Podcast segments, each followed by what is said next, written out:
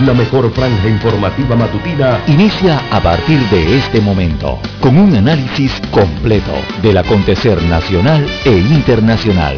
Noticiero Omega Estéreo. Omega Estéreo Noticias.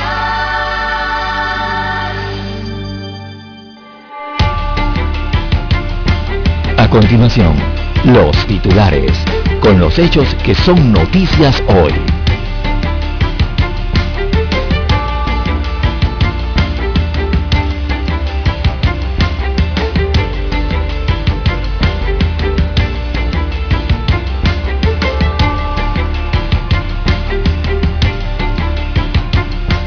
Trabajadores de Bimbo realizan tiqueteo, no dan el brazo a torcer ante sus exigencias en la negociación de la convención colectiva. Panamá reporta 237 nuevos casos de COVID-19. Sinaproc emite aviso de vigilancia por lluvias y tormentas ocasionales hasta el 17 de marzo. Meduca ejecuta 156 proyectos para disminuir las escuelas ranchos en la comarca Nove. Capturan autor de homicidio de menor y se lleva 35 años de prisión. Pues mató a una menor y mató a su padre. Esto ocurrió en la Chorrera. Cancilleres de Rusia y Ucrania dicen estar listos para continuar diálogos sobre un alto al fuego, sin embargo, el tiroteo y el bombardeo continúa. La Unión Europea se prepara para retirar a Rusia de ventajas arancelarias de acuerdo a la OMC. También tenemos para hoy que licitan dos CAIPIs por 650 mil dólares para la comarca Gunayala. Reglamentación a la ley de arrendamiento se dará en mayo. Contra esta ley hay una demanda de inconstitucionalidad presentada por el Colegio Nacional de Abogados. Cristiano se convierte en el máximo goleador de la historia. El portugués abrió su cuenta goleadora con un golazo desde 30 metros directo a la cuadra de Hugo Lloris. Un disparo no visto con potencia y precisión También para hoy tenemos, señoras y señores, inicia hoy operación de vacunación escolar, la que debe llevar el visto bueno de los padres de familia. También tenemos que establece un marco regulatorio general para patronatos. En otros titulares para la fecha tenemos también venezolano murió al caer de su motocicleta en la avenida Omar Torrijos. Balacera en un parking dejó dos muertos y más de diez heridos. También para hoy, señoras y señores, dentro de los titulares tenemos para la fecha ocurrió ayer en la tarde, ya al caer en la noche, nieto asesina a puñaladas a su propia abuela. Algo increíble, pero cierto. Él mismo ya se entregó a las autoridades. Dice expresidente Varela, me han recomendado juramentarme en el Parlamento Centroamericano. También tenemos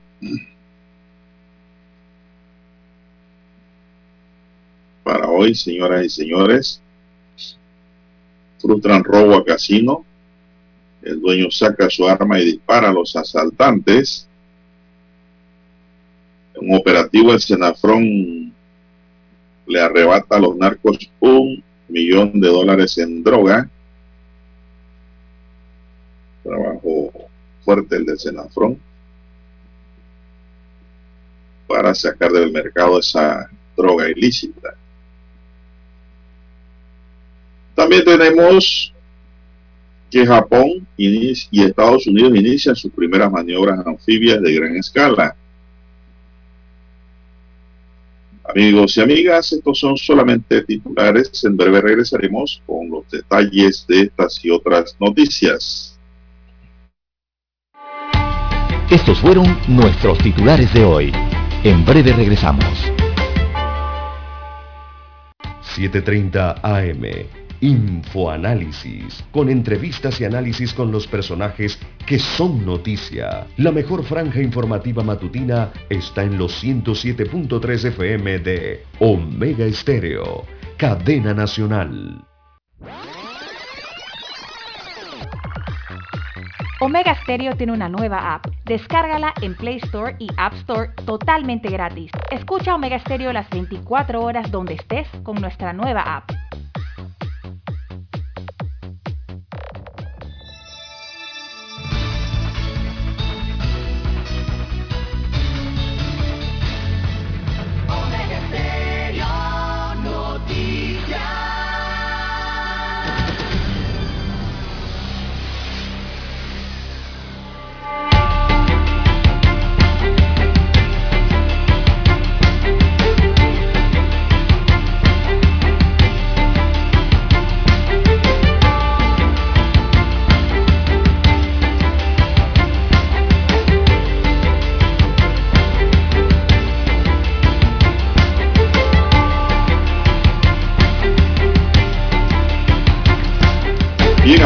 Amigos y amigas, muy buenos días. Hoy es lunes, iniciando la semana, lunes 14 de marzo del año 2022.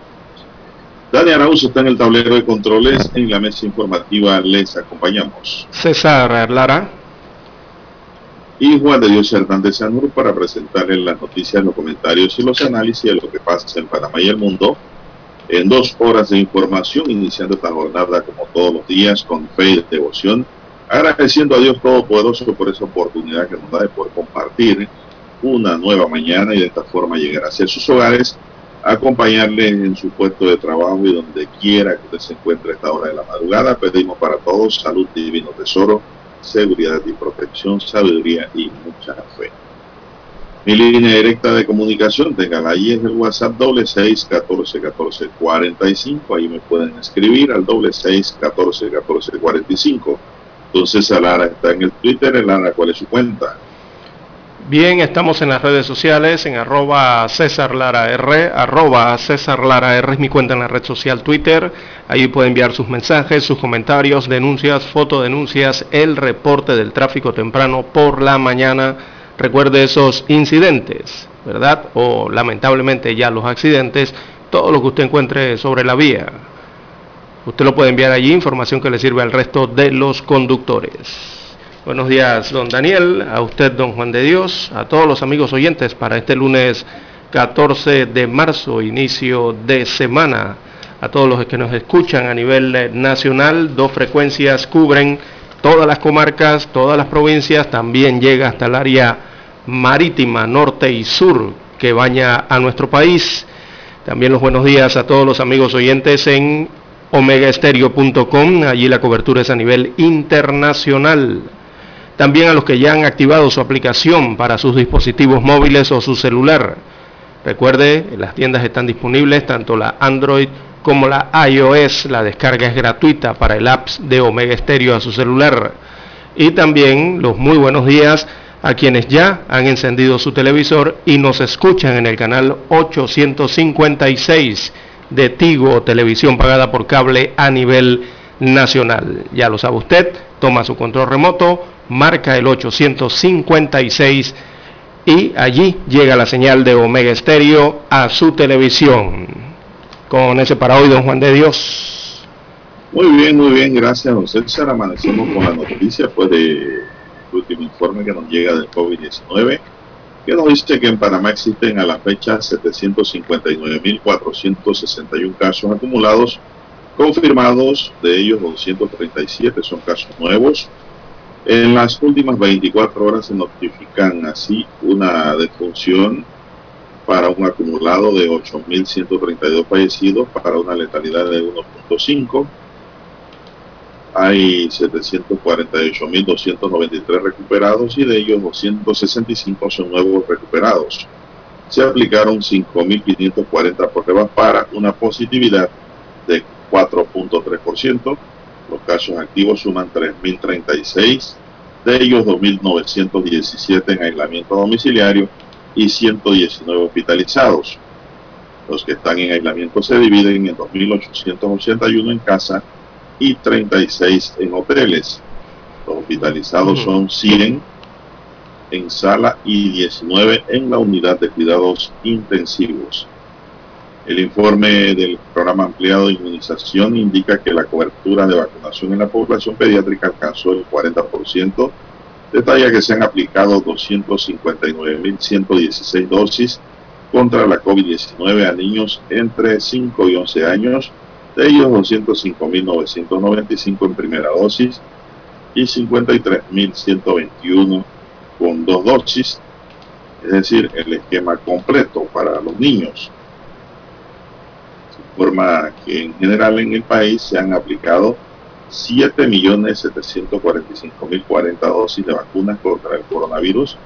De esas 3.380.968 en primera dosis, 2.972.316 en segunda dosis y 1.372.849 en dosis de refuerzo a la población de 16 años en adelante. La cobertura de vacunación a la población meta es de 85.4% con una dosis y con dos dosis es de 74.9%. En la población de 16 años en adelante la cobertura llega al 43.7%. Este fin de semana sigue la vacunación contra la COVID en la población pediátrica y en los adultos en los centros comerciales de Panamá Centro, Panamá Oeste, San Miguelito y las cabeceras de provincia. En San Miguelito funciona la vacunación en los Andes Mall, Alta Plaza y Metro Mall. En Panamá Centro los puestos de vacunación se ubican en Albrook Mall, Mega Mall, Soho Mall, Multicentro y Villa Saita Mall. En Panamá Oeste en Anclas Mall de la Chorrera y Westland Mall en Arreján. En David Chiriquí funciona un puesto en Chiriquí Mall y en Chitré Herrera en Paseo Central. El horario de atención en todos los centros comerciales de 10 de la mañana a 3 de la tarde. Se vacunan niños a partir de los 5 años hasta los 11 con las dosis pediátricas contra la COVID-19. También se aplican primera y segunda dosis de refuerzo, la de refuerzo para las personas a partir de los 16 años, don César. Así es, don Juan de Dios. Parte entonces del informe epidemiológico eh, que comprende el fin de semana, don Juan de Dios. Eh, en conjunto, usted nos ha dado el, informe del día, entregado el día del sábado, pero más el informe del día domingo. En conjunto, entonces, durante el fin de semana, tanto sábado como para el domingo, se detectaron 372 eh, nuevos contagios entre estas 48 horas ya que el día de ayer se reportaron 175 nuevos casos y eh, durante el fin de semana se reportaron en conjunto, sábado y domingo, entonces seis fallecimientos. Uno el día sábado, como usted bien señala, don Juan de Dios, y este domingo el informe reportó cinco fallecimientos. Eh, la positividad sí se ha mantenido durante las 48 horas eh, en el rango del 4%, ya que el día sábado, como usted bien señaló, la positividad se mantenía en 4.3%, sumada entonces más la positividad del día domingo, o por lo menos entregada en ese informe, que era de 4.1%, 4.1%. Importante, la positividad del fin de semana en su conjunto se mantiene por debajo del rango del 5%, y eso es, eso es bueno, eh, don Juan de Dios. Eh, para el día de hoy, eh, así como usted ha señalado, ha avanzado la vacunación entonces durante el fin de semana. Sí observé en los centros comerciales, don Juan de Dios, las personas vacunándose. Eh, muy positivo, la gente llenaba las filas, llenaba las sillas, sobre todo que colocan alrededor de estos centros de vacunación en los centros comerciales y sí se notaba entonces que se estaban aplicando las vacunas. Entiendo yo, pueden ser vacunas entonces en su mayoría de segundas dosis o refuerzos, así como también la de los chicos que están recibiendo primeras dosis. Para el día de hoy, don Juan de Dios, para arranque de semana, entonces, eh, de este lunes 14, el Ministerio de Salud, en conjunto con el Ministerio de Educación, le recuerdan a los padres de familia, eh, le están recordando que eh, se estarán realizando a partir de hoy lunes jornadas de vacunación en las escuelas, en las escuelas de varias regiones educativas del país, por lo cual deben autorizar la inmunización del menor, eh, enviar lo que es la tarjeta de vacunación del mismo y cédula juvenil para que les puedan actualizar el esquema de inmunización que se ofrece en Panamá. Eso estaría a partir del día de hoy en las diferentes escuelas Don Juan de Dios. Vamos a hacer una pausa, don Dani, y regresamos.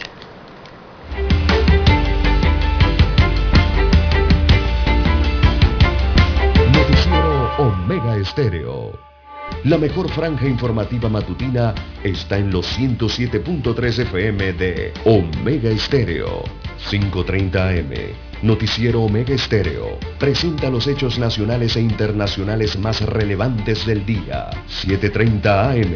Infoanálisis con entrevistas y análisis con los personajes que son noticia. De 8 y 30 a 9 y 30 de la mañana, sin rodeos, con Álvaro Alvarado. De lunes a viernes, por Omega Estéreo.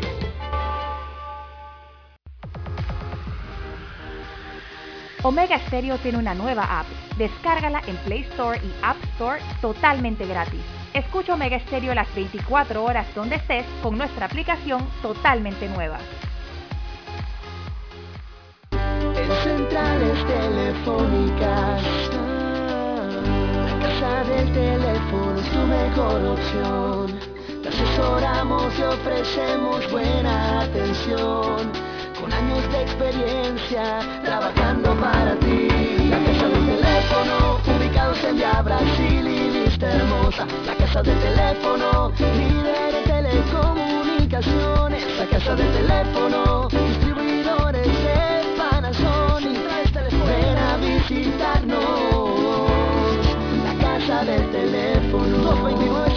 229-0465. lsdtcorp.com. Distribuidor autorizado Panasonic. Para anunciarse en Omega Estéreo, marque el 269-2237. Con mucho gusto le brindaremos una atención profesional y personalizada. Su publicidad en Omega Estéreo. La escucharán de costa a costa y frontera a frontera. Contáctenos 269-2237. Gracias.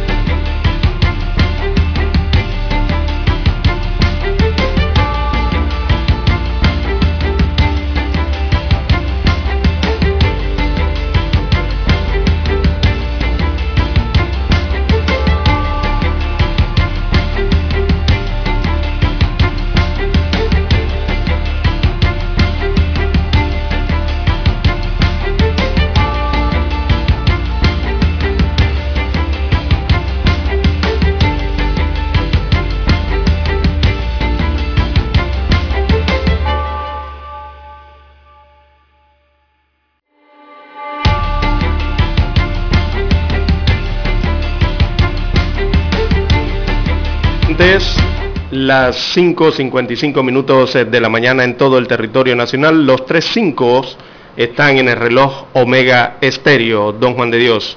Un fin de semana... Eh, así es, los tres 5 Bien. Franco Terrado, conocido como Tom, eh, acordó 35 años de prisión por el doble homicidio a un adulto y una infante en una casa ubicada en la barriada Jardines de Pinoza de la Chorrera Además, se le formuló imputación por el delito contra la vida e integridad personal, específicamente homicidio doloso agravado en perjuicio de dos personas, entre ellas una bebé. Paula Garcés, fiscal de circuito de La Chorrera, dijo que en torno a las medidas cautelares antes de pasar a esa solicitud se verificó temas de métodos alternos, resolución de conflictos y finalmente se validó un acuerdo de pena y se dictó sentencia condenatoria contra esta persona por 35 años de prisión. Él fue capturado este mismo fin de semana. Se le inhabilita expulsiones públicas una vez cumpla la pena por un periodo de 20 años y la persona imputada aceptó los cargos, acotó la fiscal. El acuerdo de pena fue solicitado por la defensa del, al Ministerio Público. Las autoridades judiciales habían solicitado una recompensa de 5 mil dólares por cualquiera que suministrara información sobre el paradero de este sujeto. Sin embargo, el viernes en la tarde Tom fue capturado, escondido en un caserío de precaristas ubicado en el sector de Playa Chiquita en el corregimiento del puerto Caimito de la Chorrera. No, no es Playa Chiquita, es Playa Leona. El crimen por el cual se le acusa ocurrió la noche del pasado 9 de marzo dentro de una vivienda localizada en la barriada Jardines de Espinosa de la Chorrera, donde se encontraba la víctima en compañía de su hija y sujetos irrumpieron y le abrieron fuego. Destaca el tabloide del siglo. Víctor Isaac Salazar, de 35 años de edad, la víctima falleció en la escena mientras que su pequeña de dos años murió en el hospital Nicolás A. Solano ocurrió el fin de semana, don César. Sí, un fin de semana violento. Ahí mismo la pena. Sí, esto en cuanto a estas sanciones, eh, producto de la violencia, evidentemente allí se aplicó la ley por ello. Y el fin de semana no estuvo exento de eso, don Juan de Dios, de la violencia y, de la sangre. Lastimosamente, eh, muchos, muchos actos violentos se cometieron durante este fin de semana, eh, don Juan de Dios, en donde un nieto asesinó a puñaladas a su abuela, en lo que es un parricidio, eh, también en los conocidos parking, ¿verdad? Estas fiestas que hacen en las barriadas. Allí eh, acabó uno de estos parking eh, con la muerte de dos personas y siete heridos. también hallaron un cadáver de un hombre en la provincia de Colón, al lado de la orilla del mar, cerca de una estación de una institución de seguridad y eh, otro hombre que viajaba en una bicicleta, don Juan de Dios, eh, le descargaron eh, una, un arma de fuego, lluvia de balas allí también a este hombre. Y bueno, también frustraron un robo a un casino y le dispararon al asaltante, además del decomiso también de sustancias como droga y armas se dieron durante el fin de semana, don Juan de Dios. No hay un fin de semana en el país que podamos hablar de tranquilidad, sino de, lastimosamente de violencia y de muerte, don Juan de Dios.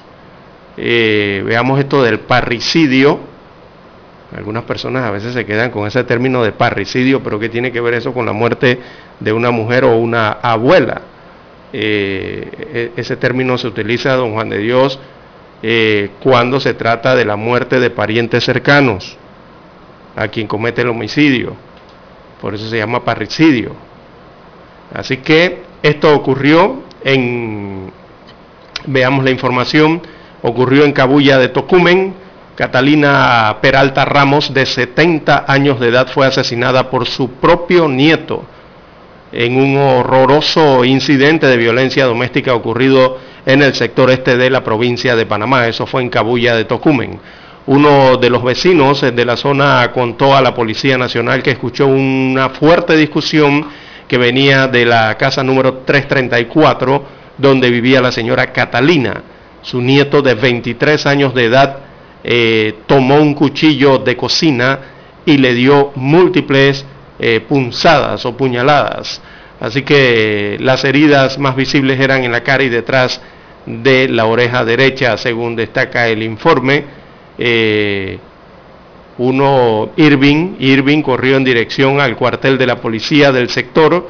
Cuando los uniformados lo vieron, aún tenía el cuchillo en la mano y estaba cubierto con manchas de sangre. Eh, quedó entonces bajo custodia de las autoridades este sujeto de nombre Irving, eh, que se entiende, según la información, que se trataba del nieto de esta señora asesinada. Fue asesinada por un pariente entonces en Cabulla de Tocumen.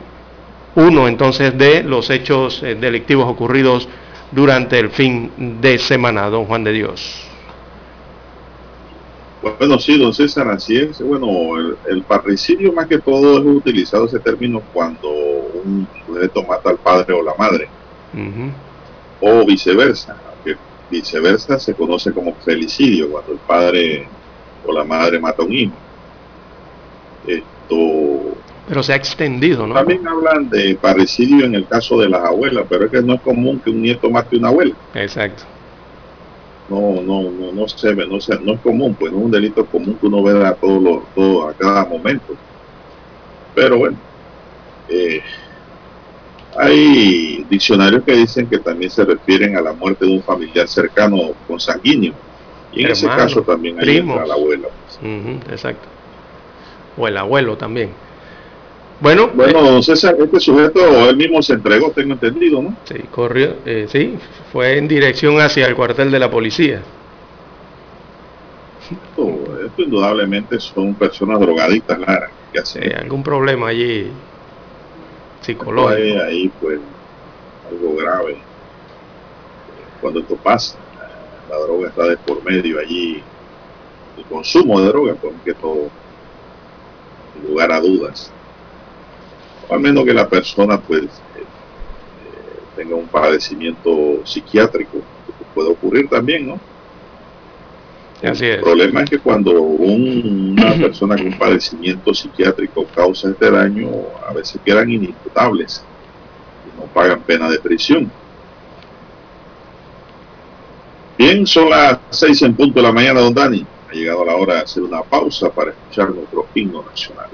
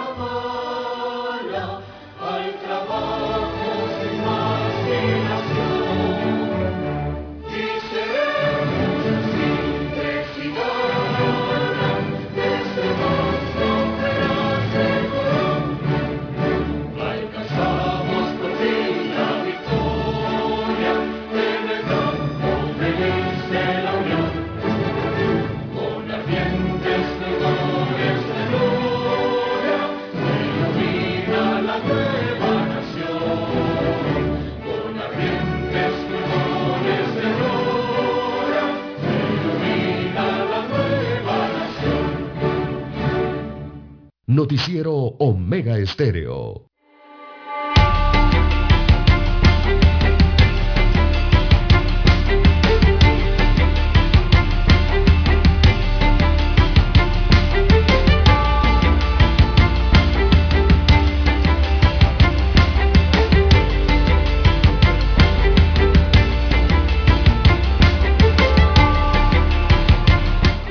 Gracias Dani. Vamos al aire nuevamente en este siguiente bloque. Son las seis, tres minutos, don César. Bueno, usted habló también de un parking brujo, es decir, hablan de fiestas ilegales, pero ¿cuándo es legal? Cuando sacan el permiso ante el juez de paz.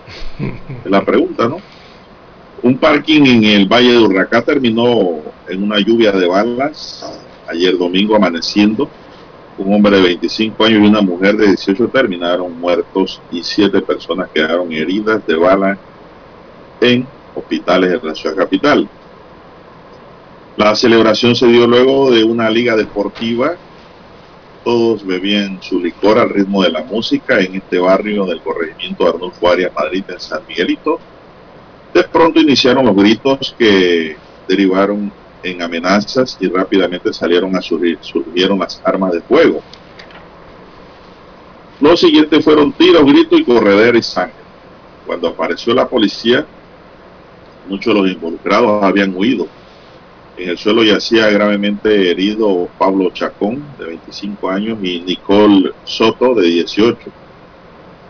Ambos fueron llevados al hospital, pero camino a nosocomio fallecieron. El resto de los heridos fueron repartidos entre los hospitales Santo Tomás, San Miguel Arcángel y Santa Fe. Sus nombres son Ariani Aguilar, de 21, Salvador Peralta, de 21, Anderson Rodríguez, de 26, Saúl Alvarado, de 25, Yanueris Asprilla, de 20, Yasuri Maciel, de Gracia, con 19 años, y Seferino Joel Valencia Palma. Hicieron la edad. Aún a las 9 de la mañana, personal del Ministerio Público seguía buscando evidencia. Habían casquillos de balas por la vereda y también se encontró un arma. Por el momento se desconoce si hay personas detenidas en este hecho. La Policía Nacional ha montado operativos luego de interrogatorios entrevistas a personal que estaban allí en la fiesta. El director de la policía, John Durhan, lamentó este hecho informó que durante el fin de semana unidades debieron terminar con más de 150 parking o fiestas clandestinas, nada más en San Miguelito, imagínense. Un trabajo fuerte para la policía porque una cosa es difícil es mediar con borrachos. Uh. y en multitud, y en multitud, en aglomeración, aún más. Yo, más donde hay muchachos, eh, gente jóvenes que no entienden o no quieren entender, son rebeldes.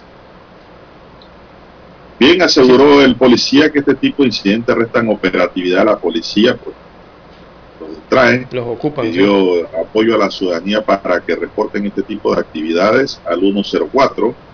Afirmó que la información será tratada con la mayor confidencialidad cuando hay denuncias. Eh, evidente, evidentemente esto para evitar las situaciones ¿no? que terminen en, en estos casos de violencia lastimosamente. Y son casos, digo, no es la primera vez, don Juan de Dios, que personas mueren en este tipo de actividades denominadas parking, ¿verdad? Estas fiestas clandestinas, como las denominan las autoridades. Por ejemplo, el 13 de diciembre del año 2021 en calle 17 Río Abajo, una mujer de 43 años y una niña de 4 años murieron cuando se mantenían en una fiesta clandestina. Y sujetos llegaron y, como decimos en buen panameño, soltaron bala Después, el 21 de noviembre, hay otro caso que resalta del 2021, un hombre murió en el sector 3 de San María, en San Miguelito, cuando dos sujetos armados irrumpieron en un parking en el que se encontraban y le dispararon. También para el 20 de septiembre del 2021, un chico de 17 años de edad también falleció en medio de un parking esto fue en el sector de los lagos, viene siendo, esto es en la provincia de Colón. Ocurrió ese 20 de septiembre esa tragedia. Y así se han suscitado diversos hechos en estos tipos de parking, don Juan de Dios, en donde más han resultado heridos gran cantidad de personas, eh, sobre todo jóvenes, ¿no? Ya vemos aquí cómo mueren eh, un joven de 25 años de edad que según la Policía Nacional no mantenía antecedentes eh, delictivos y esta menor era una menor, todavía no había cumplido los 18 años de edad, todavía mantenía 17 años eh, y lastimosamente, bueno, quedó tendida allí en medio de esta escena eh, donde falleció. todavía por este ataque, don Juan de Dios, de la madrugada de ayer en Samaria no hay detenidos, según destaca la Policía Nacional. Así que un parking que dejó dos muertos en el Valle de Huracán y 1, 2, 3, 4, 5, 6, 7 heridos más eh, cuando sujetos se enfrentaron a tiros en medio de esa especie de celebración. Bien, las 6.11 11 minutos de la mañana en todo el territorio nacional. Bueno, don César, eh, tenemos que el exmandatario Juan Carlos Varela firmó también ayer que no se ha juramentado como diputado del Parlacén, pero no lo descartó tajantemente, reconociendo que le han recomendado César, hacerlo, porque fue presidente de la República y ese es un derecho, ¿no? Sí, un derecho que tienen a través Varela ahora dice el diario Crítica es prisionero de su palabra porque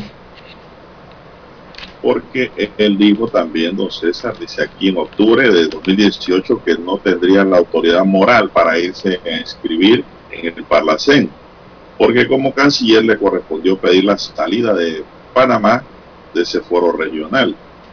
Pero entonces, ¿dónde vamos a dejar a Martinelli? Que no decía que era una cueva de ladrones. Sí, también en su momento dijo eso, que era una cueva de ladrones. Se comió, para arriba y le cayó y allá despertaron al Parlacén de madrugada para juramentarlo. Bueno, pues, entonces, dirá él si lo hizo Martinelli, ¿por qué no lo voy a hacer yo? Bien, dice la nota que luego en junio de 2019 en una carta remitida al presidente entrante Laurentino Cortizo volvió a reiterar que no asumiría la diputación que por ley me ofrece el Parlacén. Pero los problemas legales de Varela lo presionan para variar esa posición. He recibido muchos consejos que me instan a tomar la decisión de juramentarme en el Parlacén, dijo Varela, quien reapareció ayer en la convención del panameñismo en Veraguas. Hay muchas personas que dicen que debo tomar este paso, expresó Juan Carlos Varela, matizando que su gobierno no hay ninguna persona investigada, ningún ministro, ningún director, solo se debe a campañas políticas, omitiendo que él mismo figura en la investigación de los sobornos de Odebrecht, por lo que tiene impedimento de salida del país. Allá iba César. Para poderse juramentar tiene que salir del país. Exacto, no lo puede hacer. La gran pregunta que surge aquí para la gente pensante es, ¿le concederán un permiso para ir a juramentarse? Recordemos que le han negado el permiso de salida dos veces ya Esa es la pregunta, don César. ¿Usted qué piensa? ¿Se lo darán? Bueno, no, yo no, no creo, don Juan de Dios, que le vayan a dar un permiso eh, al expresidente. Para ir a juramentarse. Y, exacto, y para ir a juramentarse. Y antes de eso, de esa decisión, don Juan de Dios, él debe, supongo que debe tomar la decisión de eh, de cómo va a enfrentar entonces estos eh, procesos o, esta, o, como ha sido mencionado dentro de algunos procesos. ¿no? Yo creo que eso tiene también su forma y él tomará la decisión si lo enfrenta eh, aquí, dentro de la República de Panamá, o si toma la otra decisión como han tomado otros expresidentes, ya, ya vimos el caso de Ricardo Martinelli Berrocal, que bueno, sí fue y optó por el Parlamento Centroamericano en medio de situaciones algo parecidas, ¿no? Bueno, don César, así es. Y en otro aspecto, Varela le reclamó a Laurentino Cortizo por no ejecutar el proyecto del cuarto puente sobre el canal de Panamá, que su gobierno licitó y se la entregó al consorcio China Harbor Engineering Company y China Communication Construction Company por un monto de 1.420 millones de dólares. La obra debía entregarse en junio de 2023. La licitación ordenaba que las empresas de China tenían que completar el proyecto en 54 meses. Según Varela, esta es un área gris con riesgo para el país y riesgo de inversión porque se cambió el paso de la línea 3 a Panamá Este ahora por un túnel bajo las aguas del canal.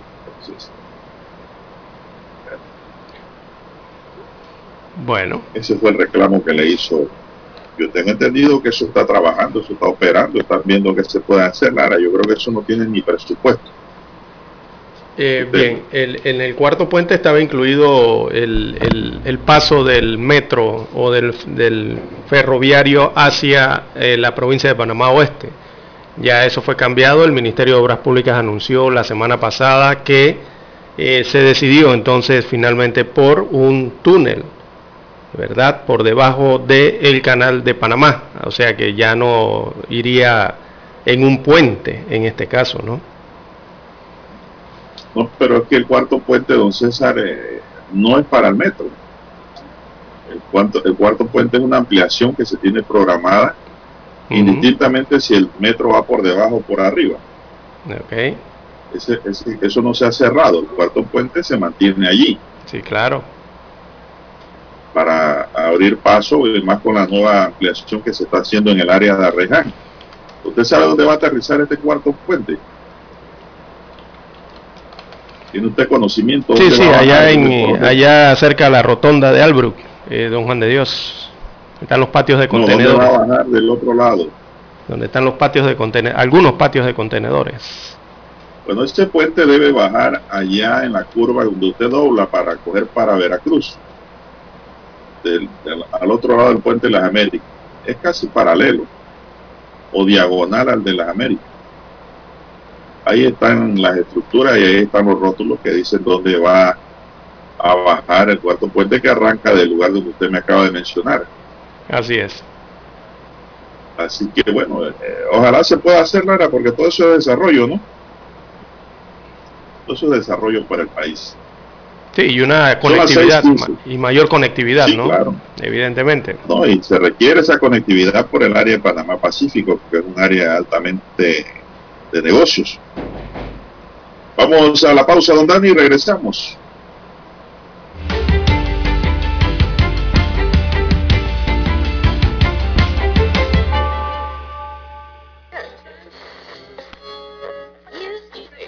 Cuando nadie creía en el FM estéreo. Esta es la nueva generación en radio. Esta es la generación Omega. Construimos el camino que seguirían las demás. Omega Estéreo. 41 años de profesionalismo, evolución e innovación.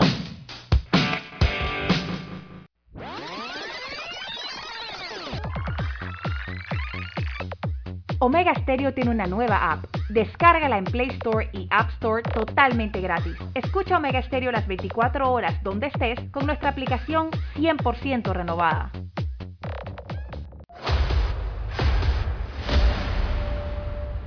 Desde los estudios de Omega Estéreo, establecemos contacto vía satélite con la voz de América. Desde Washington, presentamos el reportaje internacional.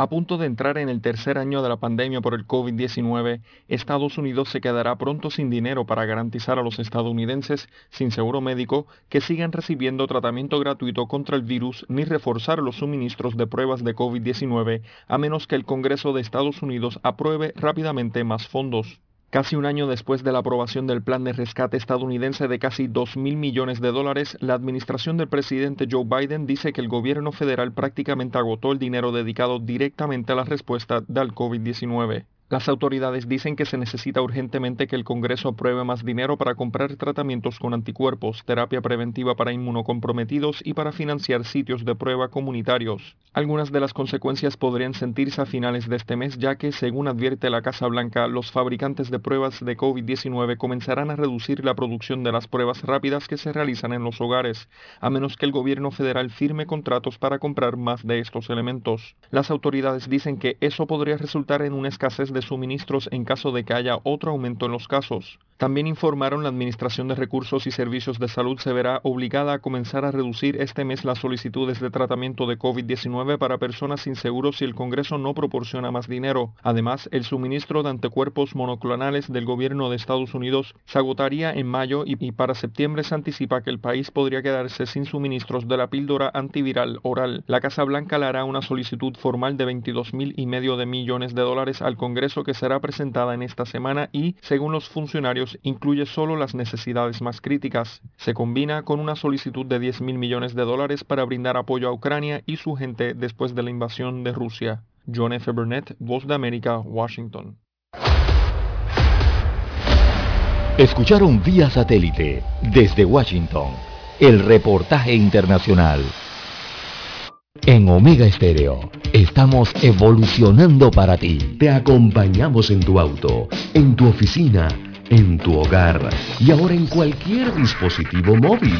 No importa dónde te encuentres, siempre te acompañamos con la mejor programación. Omega Estéreo. Primera cadena nacional simultánea 24 horas.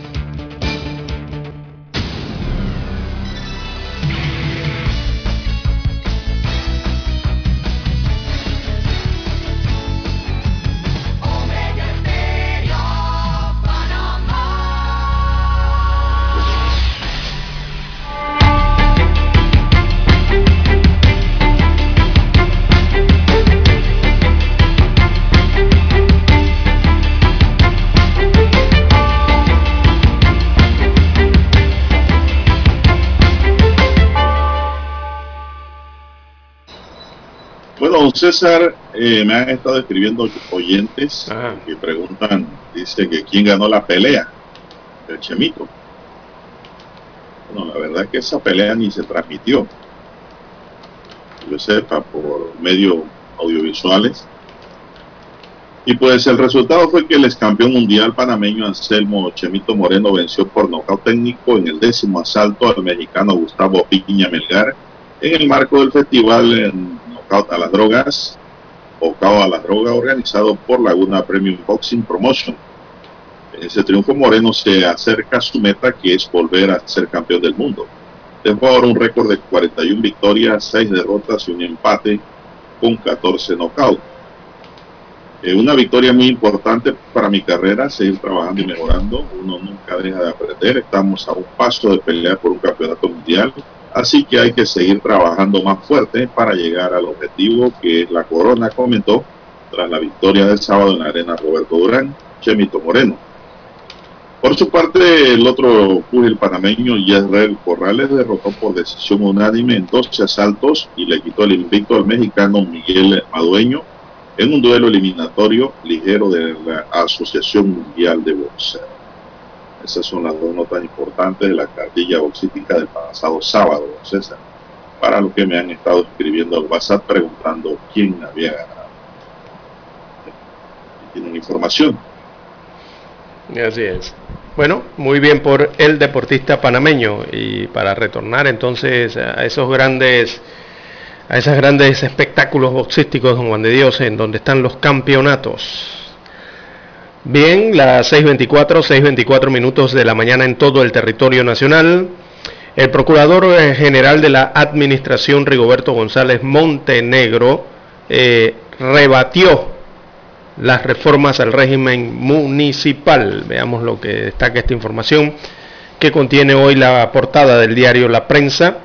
Eh, se hizo una consulta al respecto al Procurador de la Administración y dijo, por considerar que no es recomendable, eh, Rigoberto González, procurador de la Administración, objetó el proyecto de ley número 650 que pretende modificar el régimen municipal para eximir de las disposiciones contenidas en la ley de contrataciones públicas a los municipios, a las juntas comunales y los consejos provinciales y comarcales.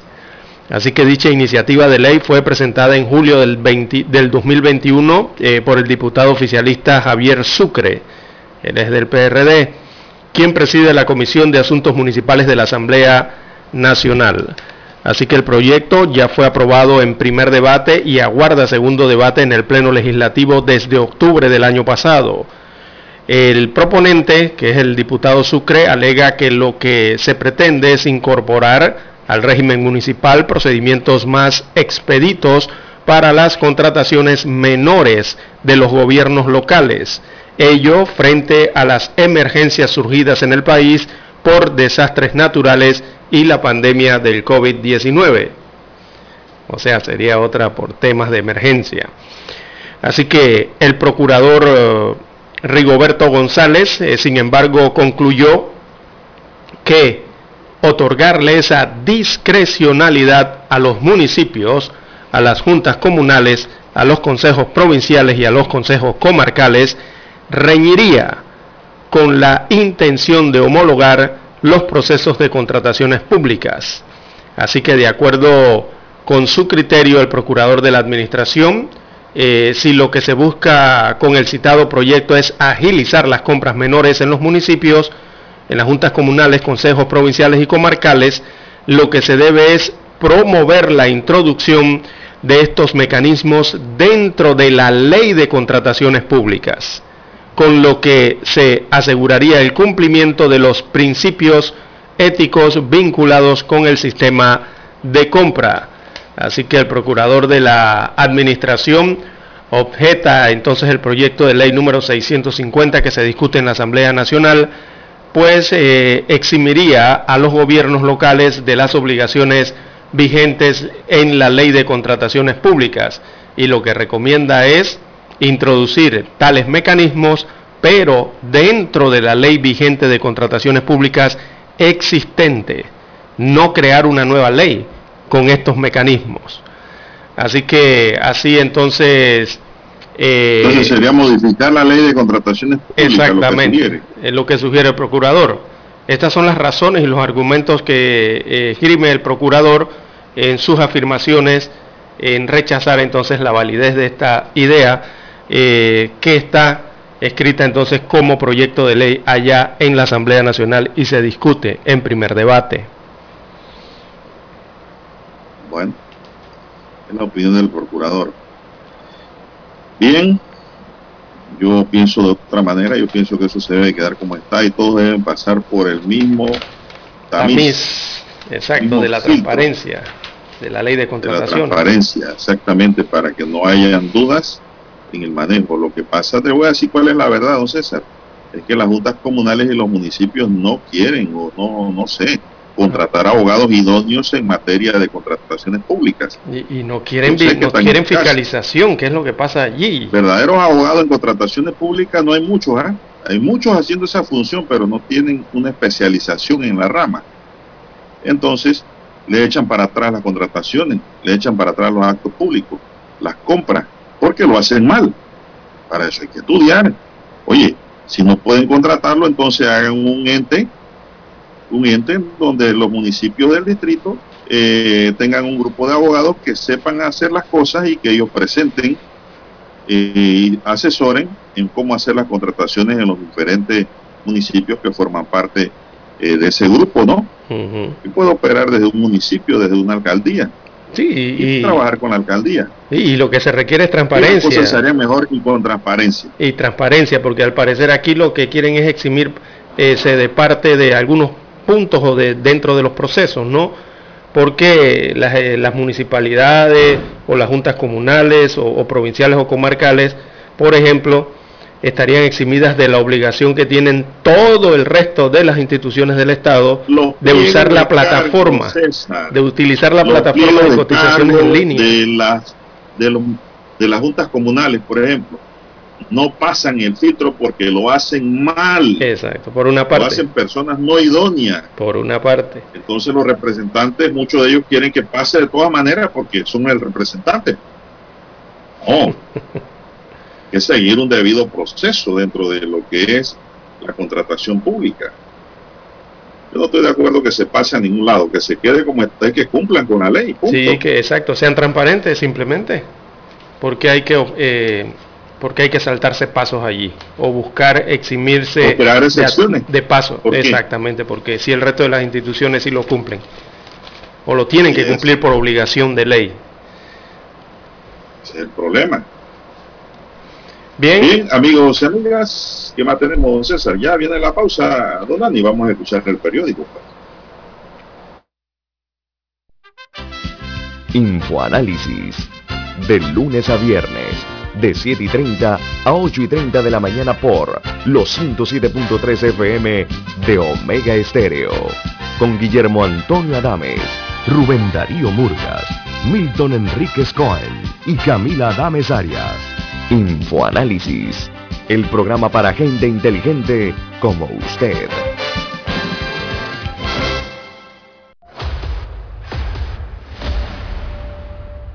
Desde los estudios de Omega Estéreo, establecemos contacto vía satélite con la voz de América. Desde Washington, presentamos el reportaje internacional.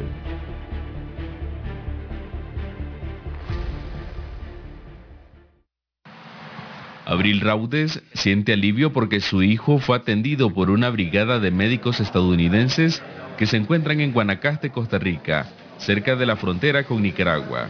Aquí pues este, uno viene y con todo el amor del mundo lo atienden con eh, facilidad y este, le dan el, el medicamento que uno necesita. A diario, decenas de refugiados nicaragüenses como Abril son atendidos por más de 20 voluntarios que además de asistencia médica, donan medicamentos, ropa, zapatos y alimentos. La situación dura y que para poder comprar medicamentos que le regalen para un mes, dos meses, bendición. No sé si es parte difícil para los emigrantes que no están asegurados aquí. La iniciativa es de la organización estadounidense Corner of Love que desde 2019 se instaló cerca de la frontera con Nicaragua para atender la situación migratoria. Es una oportunidad para, nosotros para llevar la, ayuda que podemos hacer porque tenemos mucho y tenemos que ah, también para compartir con los demás.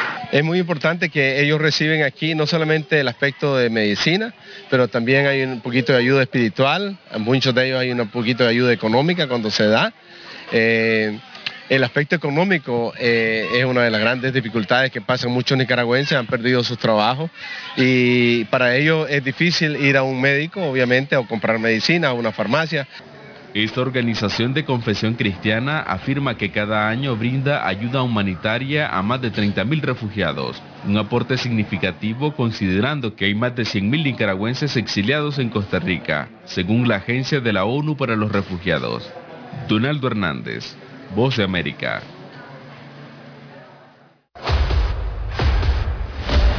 Escucharon vía satélite desde Washington el reportaje internacional.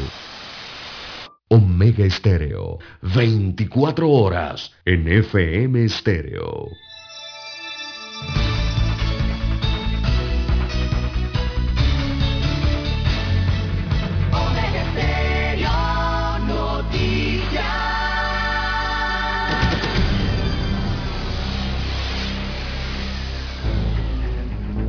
Las noticias impresas en tinta sobre papel. Con ustedes. Escuchando el periódico. Los titulares de las primeras planas de los diarios estándares de circulación en Panamá.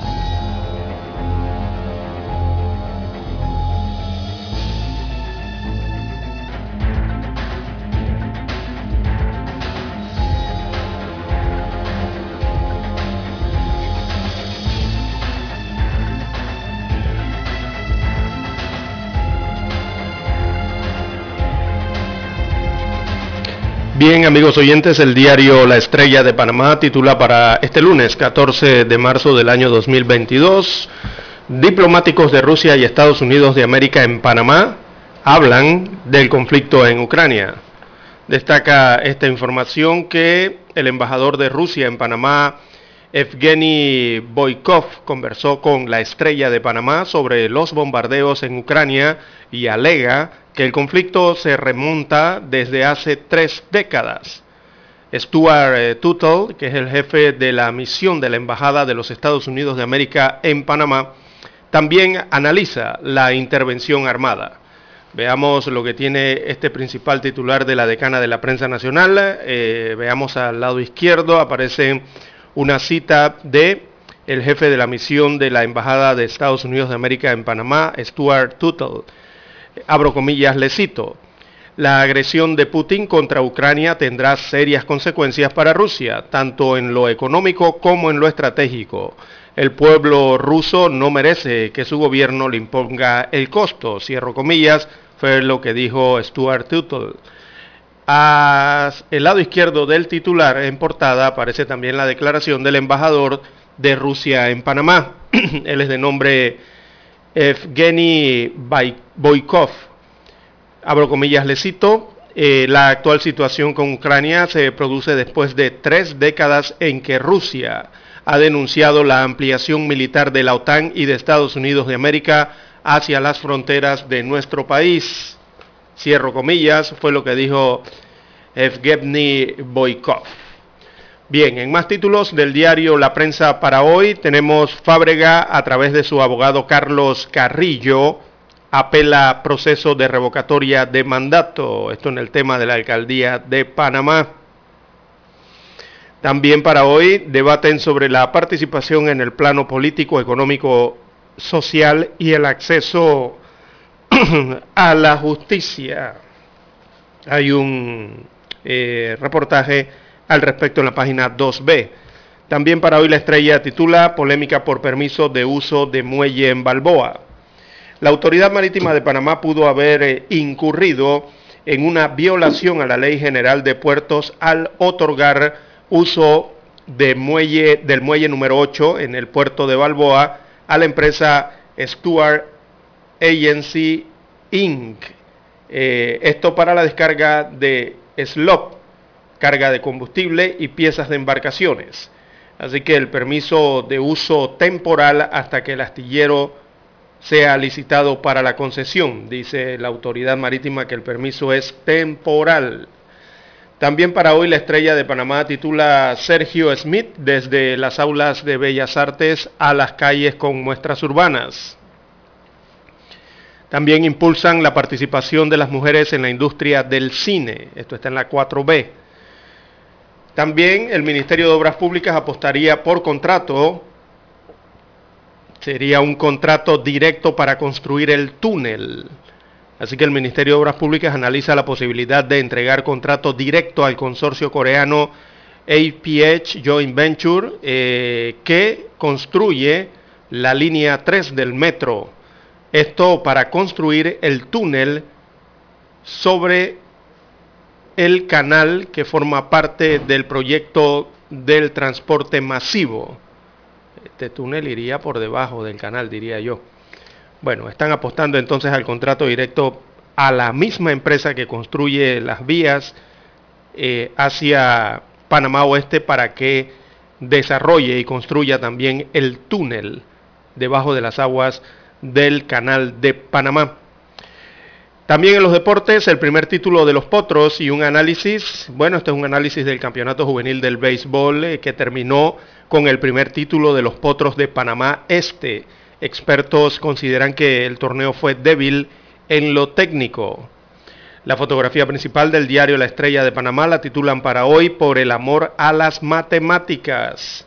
Así que la Fundación Panameña para la Promoción de las Matemáticas realizó este domingo el Bazar Matemático para desarrollar el aprendizaje de la materia y su aplicación en distintos ámbitos de la vida y también formó parte eh, de los eventos mundiales que se realizan para festejar el Día Internacional de las Matemáticas. Así que ahí se observa eh, en la gráfica principal los instructores, los maestros, eh, dando entonces estas técnicas a los chicos, a los estudiantes. Bien, amigos oyentes, estos son los títulos que conforman la primera plana del diario La Estrella de Panamá. Pasamos ahora a revisar la portada del diario La Prensa. Bien amigos, el diario La Prensa para hoy nos dice 47 millones de dólares cerrarán o cerrarían la brecha digital escolar. Panamá requiere una inversión de unos 47 millones de dólares para cerrar la brecha digital escolar, según datos de la Autoridad de Innovación Gubernamental recogidos en un estudio del Banco Interamericano de Desarrollo. Aún no se debe hablar de alianza, dice Blandón. En política, el presidente del partido panamillita, José Isabel Blandón, dijo ayer que aunque es muy prematuro para hablar de una alianza electoral para los comicios de 2024, aunque se deberá analizar en el futuro. Procurador Rigoberto González rebate las reformas al régimen municipal por considerar que no es recomendable. El procurador objetó el proyecto de ley 650 que pretende modificar el régimen municipal para eximir de las disposiciones contenidas en la ley de contrataciones públicas, los municipios, juntas comunales, consejos provinciales y comarcales. Pruebas de COVID con advertencia de seguridad de la Administración de Alimentos y Medicamentos de los Estados Unidos. No tiene registro sanitario en el país. En otros titulares, la prensa para hoy dice la presencialidad de la oportunidad para rescatar el aprendizaje, el turno de premedia y media. Captaciones externas impulsaron el crecimiento de los depósitos en 2021 en la actividad bancaria. Vacunación anti-COVID en 1.552 centros educativos en salud pública. Proceso por venta de fallos no alcanzó a magistrados, dice hoy el siglo, tráfico de influencia. Al investigar el caso sobre la posible venta de un fallo en la Corte Suprema de Justicia por el que fueron condenados el pasado viernes Oiden Ortega Collado y la exsecretaria Claudia Purcay, la Fiscalía Anticorrupción no halló elementos que revelaran la vinculación de magistrados con ese ilícito y que la obligaran a remitir el expediente a la Asamblea Nacional. Psiquiatra panameño participa en estudio internacional sobre la esquizofrenia en ciencia. El psiquiatra panameño Justo Pinzón, junto a un equipo de investigadores del Instituto de, Institutos Españoles, publicó recientemente un estudio en la revista científica eh, Hama Psychiatry, en el cual detalla que las personas con esquizofrenia que participan en los ensayos, pues, dieron un resultado para ser analizado. En Panamá se registran 175 nuevos casos de contagio por COVID y 5 muertes por la COVID-19 en el informe del MINSA. Tribunal Electoral abusó de su autoridad al admitir la revocatoria de su mandato, alega Fábrega en su apelación. Al admitir la solicitud de revocatoria de mandato que interpuso el abogado Roberto Ruiz Díaz contra el alcalde de Panamá, José Luis Fábrega, el director regional de organización electoral del Tribunal Electoral, incurrió en un claro abuso de autoridad. Vamos a ver qué dicen ahora los magistrados del Tribunal Electoral. Si es cierto o no es cierto. Vamos a esperar. Una década explorando los arrecifes profundos en el Gran Caribe. Rusia amplía objetivos de ofensiva en Ucrania en la guerra. Nuevas negociaciones previstas para este lunes entre Rusia y Ucrania según Moscú en la diplomacia. Cuatro luchadores clasifican al Panamericano en Acapulco en la lucha olímpica. La Cámara de Comercio dice resulta inmoral y frustrante ver cómo las entidades inflan planillas sin explicación alguna. Sí, señor. Tras mes y medio de retiro, Tom Brandy anuncia su regreso a la NFL por el Tampa Bay. También eh, Petro vence en las primarias en Colombia y perfila a la izquierda hacia las presidenciales izquierda en Colombia logra avance histórico en el Congreso también en las elecciones. Los colombianos eligieron este domingo un nuevo Congreso y definieron los candidatos que enfrentarán al senador y guerrillero Gustavo Petro en las presidenciales del 29 de mayo que podrían darle un triunfo histórico a la izquierda. Cristiano Ronaldo escala al segundo puesto de la tabla de goleadores gracias a su hat-trick. Amigos y amigas, estos son titulares del diario La Prensa policía intervino en más de 150 actividades clandestinas en San Miguelito este fin de semana, dice el director de la policía. También tenemos que el actor estadounidense William Burr muere a sus 71 años de edad, a una semana de su cumpleaños. Barack Obama da positivo a COVID-19 y dice que se siente bien por ahora. Biden nomina al periodista panameño Luis Botello como miembro de agencia estadounidense sobre medios globales el presidente estadounidense Joe Biden nominó al periodista panameño Luis Botello como candidato a miembro del Consejo Asesor de Radiodifusión Internacional de la Agencia de Estados Unidos para los Medios Globales. Buena esa por Botello, nuestro amigo. Borussia Dortmund vence al Arminia Bielefeld y se acerca al Bayern de Múnich. Rusia pidió a China ayuda militar para la guerra con Ucrania según medios de Estados Unidos. Y un sismo de magnitud de 6.7 y 6.4 sacude en Indonesia y Filipinas respectivamente en Asia. Amigos y amigas, estos son los titulares de primera plana que hoy le podemos ofrecer del diario La Prensa y concluimos así con la lectura de los titulares correspondientes a la fecha. Vamos a una pausa y regresamos. Hasta aquí, escuchando el periódico. Las noticias de primera plana, impresas en tinta sobre papel. 7.30 AM. Infoanálisis, con entrevistas y análisis con los personajes que son noticia. La mejor franja informativa matutina está en los 107.3 FM de Omega Estéreo, cadena nacional. Para anunciarse en Omega Estéreo, marque el 269-2237. Con mucho gusto le brindaremos una atención profesional y personalizada. Su publicidad en Omega Estéreo. La escucharán de costa a costa y frontera a frontera. Contáctenos 269-2237. Gracias.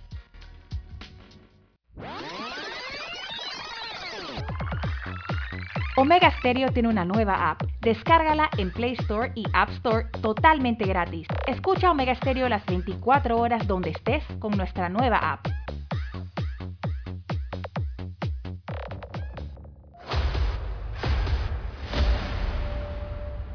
Desde los estudios de Omega Estéreo, establecemos contacto vía satélite con la voz de América. Desde Washington, presentamos el reportaje internacional.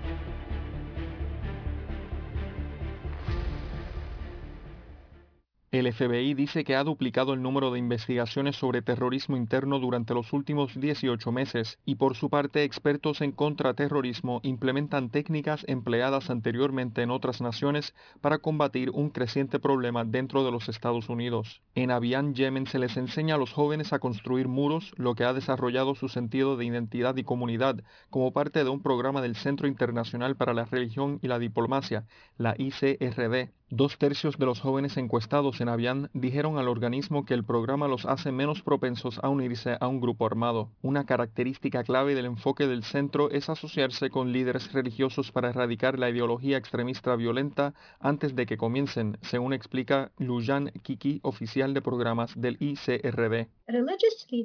Los líderes religiosos sí tienen la capacidad, la conciencia y las conexiones profundas con su electorado.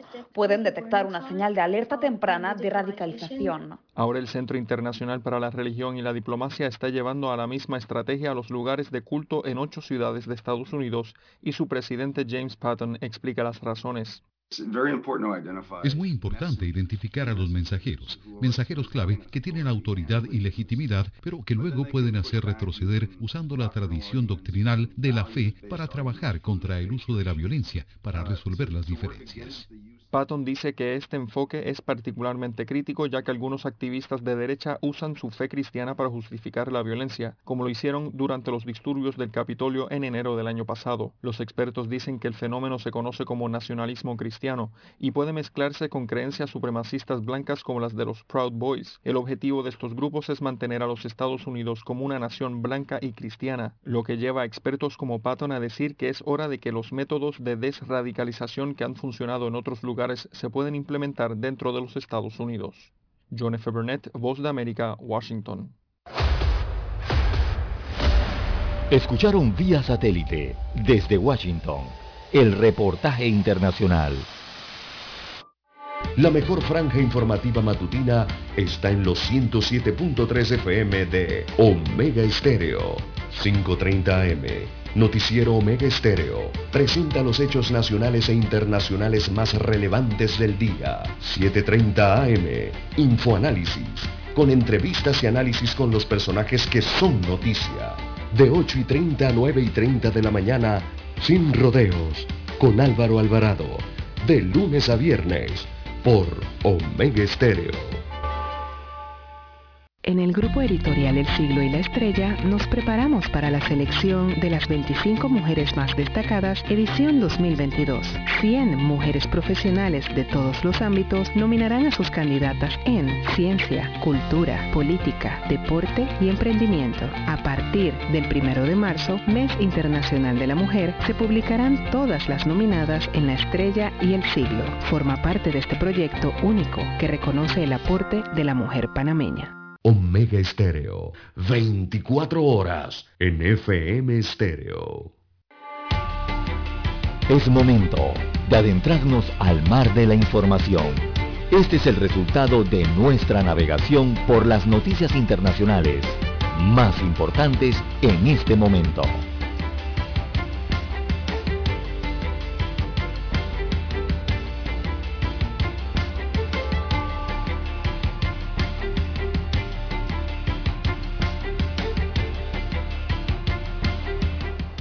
Bien, amigos oyentes, las 6.51 minutos de la mañana en todo el territorio nacional.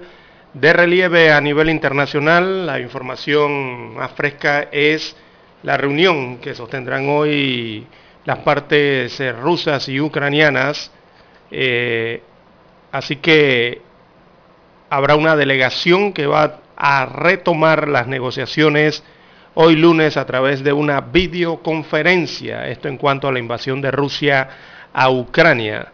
Esta sería la cuarta ronda o la cuarta reunión eh, que realizan estas partes para tratar de lograr un acuerdo en cuanto a este conflicto en Europa.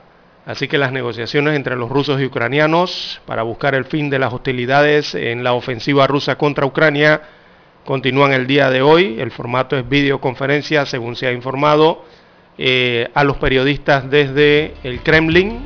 Los portavoces de Moscú eh, lo han confirmado, que las delegaciones de ambos países se reunirán de forma eh, virtual. Así que tanto rusos como ucranianos han dejado caer en los últimos días que ha mejorado algo el clima de las negociaciones. Es lo que han dicho ambas partes, una de otra, que han mejorado en ese sentido. La problemática que se podría enfrentar hoy es que, bueno, Ucrania ya va con su lista y dice Ucrania que exigirá el alto al fuego y retirada de tropas rusas en conversaciones que se realicen el día de hoy. Dicen los informes desde Ucrania que solamente después de eso, o sea, de que haya un alto al fuego y una retirada de las tropas rusas, entonces se, podrían, se podrá hablar con ellos de nuestras relaciones y nuestras diferencias políticas, según dijeron los negociadores de, eh, designados por el presidente ucraniano Volodymyr Zelensky. Así que así se esperan para hoy eh, esta cuarta, cuarta perdón, ronda de eh, negociaciones o reuniones para tratar de eh, levantar entonces esta situación que enfrenta Rusia e Ucrania. Bueno, sí, don César, eh, el tema aquí es que ahora hay una exigencia nueva, pues. Van precondicionados ya. Un alto al fuego y eso es lo que Rusia, Rusia quiere estar negociando y tirando misiles. Así no se puede tampoco. Así es. Deberían hacer una pausa, ¿no? Esta pausa les sirve para descansar un poco, a ver si encuentran puntos convergentes para hacer un momento de paz y acabar pues ya con esta guerra. Pero yo veo eso muy difícil, no sé. Sí, yo esto vaticino un fracaso más de, en la cuarta ronda. Eh, una de las eh, exigencias de Rusia es que Zelensky renuncie a, a formar parte de la OTAN y de la Unión Europea. Es decir, que se quede como un estado aislado allí, de colchón, de protección a la frontera rusa. Y eso es lo que Zelensky no quiere. Yo creo que Zelensky ya hasta elevó la solicitud. Todo el mundo es consciente de que el presidente Vladimir Putin nunca rechaza los contactos. Solo queremos que estos contactos no se organicen solo porque sí, sino para preparar algunos acuerdos concretos, dijo Lavrov. También criticó los peligrosos envíos de armas a Ucrania. Dijo que vemos cómo actúan peligrosamente ahora nuestros colegas occidentales, incluso en la Unión Europea, violando todos sus supuestos principios al estar armando a Ucrania.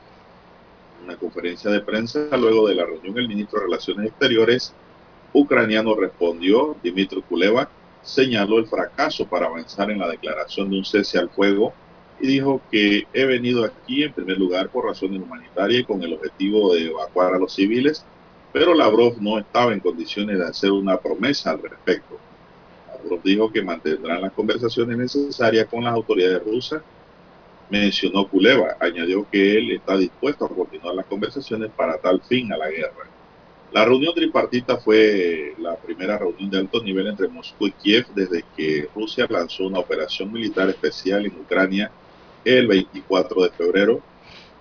Desde la semana pasada, las delegaciones rusas y ucranianas han sostenido tres rondas de conversaciones de paz en Bielorrusia, aunque las negociaciones terminaron sin un avance significativo.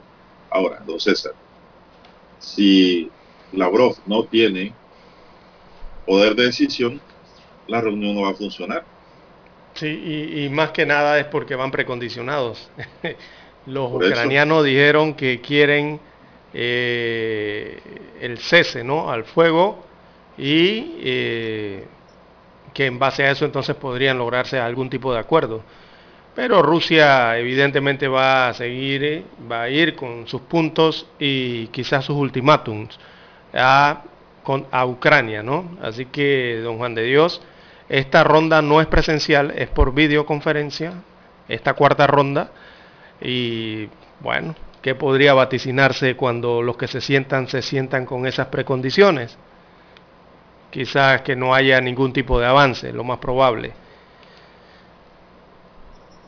Bueno, y Maduro sigue diciendo en Venezuela, don César, de que hay que seguir adelante, dice, hay que conversar para algunos analistas dicen que Maduro le dio la espalda a Putin al abrir, permitir las conversaciones con Estados Unidos.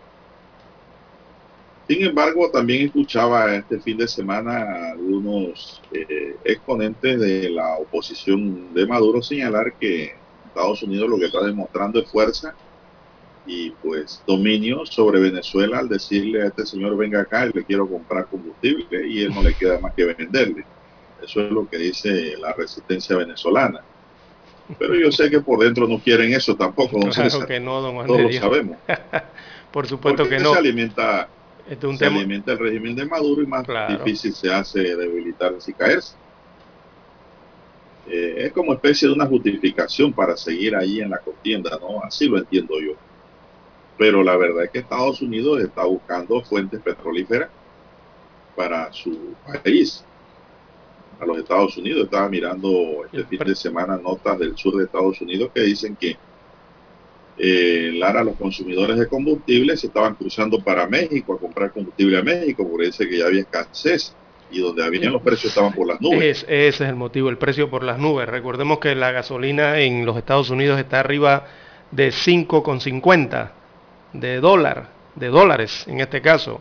Y los precios de los combustibles en México evidentemente son más baratos, eh, son más, eh, más baratos por un lado y claro que cuando usted compra ese combustible con dólares versus pesos mexicanos, don Juan de Dios, eh, le sale baratísimo, ¿no? Así que muchos de los que viven en el área fronteriza con México y Estados Unidos, los norteamericanos pasan entonces a México a buscar la benzina, como le llaman ellos, o la gasolina.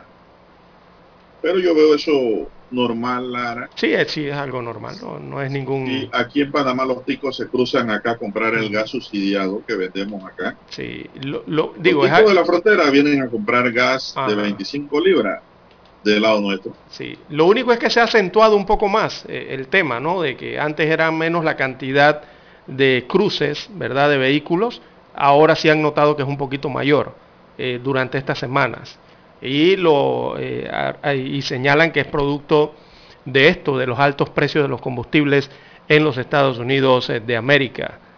Eh, es la situación que está pasando por allá, ¿no? En los Estados Unidos. Y es así, don Juan de Dios, bueno, todos los países van a intentar buscar unas nuevas, nuevas fuentes de petróleo y combustibles. Evidentemente porque recordemos allí el, el petróleo que importaba Estados Unidos de Rusia era en un porcentaje importante, más del 25%. Eh, y en Europa ni se diga, el, petróleo representaba un mayor porcentaje eh, dentro de lo que consumían estos países europeos y que importaban de Rusia. Eh, Alemania, por ejemplo, dijo que no puede aplicar las medidas que está pidiendo los Estados Unidos de América. Es más, su ministra de Relaciones Exteriores dijo hace algunos días que no las van a aplicar porque eso sería, eh, don Juan de Dios, crítico para Alemania y crítico para eh, toda Europa el dejar de importar ese combustible de eh, Rusia. Ella advierte que detener esa importación y también la importación de gas proveniente de Rusia sería catastrófico, primero para su país, que es Alemania, y también dijo que para el resto de Europa. Así que ellos, por lo menos como Alemania, eh, remarcaron que no están en la disposición de aplicar las sanciones eh, que ha propuesto Estados Unidos para Rusia. Recordemos que todos los países son independientes, don Juan de Dios, son autónomos, ¿no? Bueno, también, don César, en el plano internacional, eh, la coalición Pacto Histórico en Colombia realiza su interpartidaria la tendencia de los resultados de la consulta interpartidaria en Colombia apunta que Gustavo Petro será el candidato por esa coalición. Sergio Fajardo lidera la coalición Centro Esperanza y Federico Gutiérrez va por el frente de la coalición Equipo por Colombia. Estos candidatos presidenciales se sumarán a los otros que ya hacen parte de la contienda electoral. Las elecciones presidenciales se celebrarán el 29 de mayo ya se vislumbra también cuáles son los partidos políticos que tendrán más curules en el Congreso de Colombia. Todas esas cosas se vinieron definiendo fin de semana, don César. Sí, sí, sí, claro. Eh. pone a Gustavo Petro a la cabeza. Sí, parece que Gustavo Petro va a obtener esa presidencia, don Juan de Dios. Todo indica... Pareciera que sí. Que pues, sería así. Así que, bueno, Colombia es como repetir la historia de López Obrador. Mm, pero ahora en Colombia, ¿no? Sí, algo parecido. Colombia enfrentó jornadas de elecciones legislativas y primarias el fin de semana, esto ya de cara ¿no? a las presidenciales del próximo mes de mayo.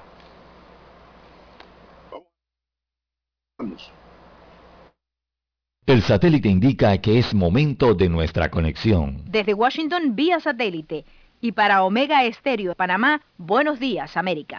Buenos días América, vía satélite desde Washington.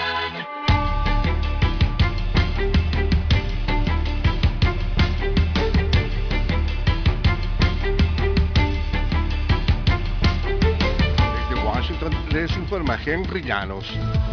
Tras un reforzado paquete de sanciones de Estados Unidos contra el gobierno, instituciones y altas figuras del Kremlin, el Departamento del Tesoro emitió el viernes nuevas medidas a oligarcas rusos por la invasión ordenada por el presidente Vladimir Putin contra Ucrania. El Tesoro sigue pidiendo cuentas a los funcionarios rusos por permitir la guerra injustificada y no provocada de Putin, dijo la secretaria del Tesoro Janet Yellen en un comunicado. Las sanciones incluyen la designación de élites del régimen y ejecutivos empresariales que son asociados facilitadores del régimen ruso, indica el departamento. El gobierno de Nicolás Maduro ha pedido ser reconocido nuevamente por Estados Unidos como condición para restablecer los intercambios petroleros con Washington después de que la Casa Blanca decidiera cortar lazos con Rusia ante la invasión de Ucrania, según dijo el ministro de Relaciones Exteriores del chavismo, Félix Plasencia. En declaraciones al diario El País, Plasencia dijo que la relación de negocios petroleros con los estados de 100 años se fueron tras las medidas coercitivas, como tildan las sanciones impuestas por violaciones a los derechos humanos. La disminución de la oferta de fertilizantes como consecuencia del conflicto en Ucrania tendrá un impacto negativo en Venezuela. Desde Caracas nos informa Carolina Alcalde. Celso Fantinel, presidente de la Confederación de Asociaciones de Productores Agropecuarios de Venezuela, destaca el gran esfuerzo de las asociaciones privadas para garantizar la producción de alimentos debido a que la industria petroquímica en Venezuela no está produciendo las sustancias y agrega que actualmente disponen de fertilizantes para los próximos seis meses. Muy poco, son unas 200 mil hectáreas y nosotros llegamos a sembrar alrededor de 2 millones 100 mil hectáreas. Ahorita estamos cultivando alrededor de 1 millón 200, 1 millón 300 mil hectáreas. Carolina, alcalde Voz de América, Caracas. El índice bursátil de Hong Kong cayó un 5,4% hoy lunes después de que el gobierno chino ordenase una cuarentena para frenar un brote de coronavirus en la ciudad vecina de Shenzhen. El confinamiento del núcleo manufacturero y de tecnología, que tiene 17 millones y medio de habitantes, se produjo en medio del mayor brote de COVID-19 en la China continental en dos años de pandemia. Las acciones también se han visto bajo una presión de ventas por la amenaza de que grandes empresas chinas sean retiradas de bolsas estadounidenses. Guatemala recibió a los primeros ciudadanos ucranianos que huyen de la guerra en su país. Se trata de cuatro familias conformadas por padres, madres y niños que llegaron al aeropuerto internacional La Aurora, donde fueron recibidos por personal del consulado ucraniano, la Cancillería guatemalteca y autoridades migratorias. Y el director del Instituto Guatemalteco de Migración, Stuart Rodríguez, indicó que estas personas ingresaron legalmente amparadas en el Código de Migración para poder optar a la condición de refugiados. Son 12 personas en total que entraron a Guatemala con el artículo 68 del Código de Migración que se les extendió a los que no tenían pasaporte un pase especial por razones humanitarias para garantizar el ingreso y la permanencia aquí en Guatemala. De las cuatro familias, tres fueron recibidas por los padres que actualmente residen en Guatemala y solicitaron apoyo para traer a sus esposas e hijos, mientras que el cuarto caso se trata de una familia completa. Vyacheslav Trenko relata que no fue fácil tomar la decisión, pero busca resguardo para sus hijos.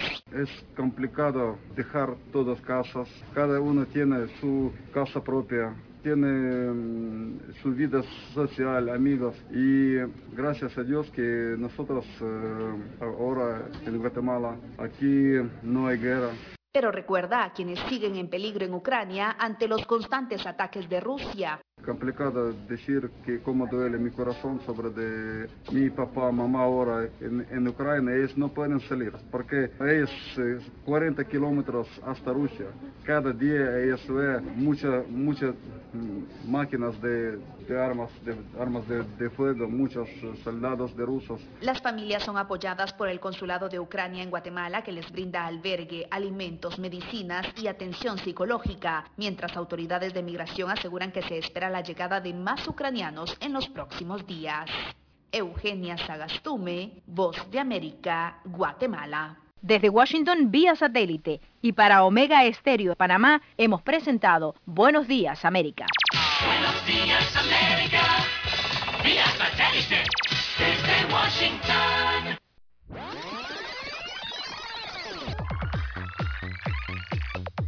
Omega Stereo tiene una nueva app. Descárgala en Play Store y App Store totalmente gratis. Escucha Omega Stereo las 24 horas donde estés con nuestra aplicación 100% renovada.